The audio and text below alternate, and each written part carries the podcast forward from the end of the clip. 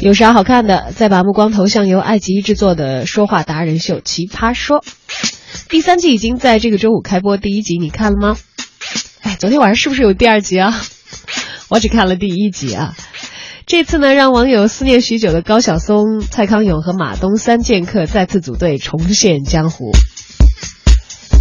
除此以外，《奇葩说》的老炮儿毒舌潇潇也会继续加盟。他直言这一季的战火将会再度升级，但是在第一集当中还没有看到潇潇展露出他的实力啊。倒是在这个第一集当中，我看到有海选产生了一些新奇葩，进入到了新一季的角逐当中。我们来听听看吧，《奇葩说》潇潇再度现身，第三季会有哪些精彩？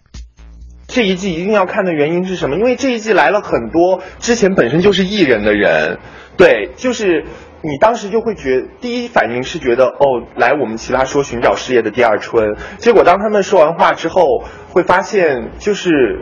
他们对自己的工作，包括对自己的人生是有一些想法的。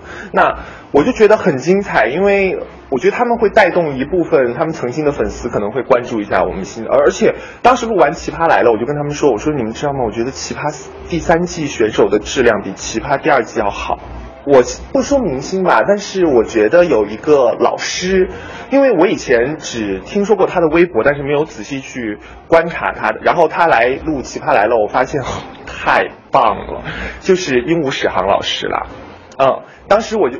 当时后来我就用尽了全身的力气，我们全队一起把他争取到我们队。然后他一来我就说：“沈阳老师，你知道吗？你来我们队，我觉得我们我们这个队好高级。”我是潇潇，奇葩说先导节目《奇葩来了》，马东、高晓松、蔡康永带你走进海选奇葩的疯狂世界。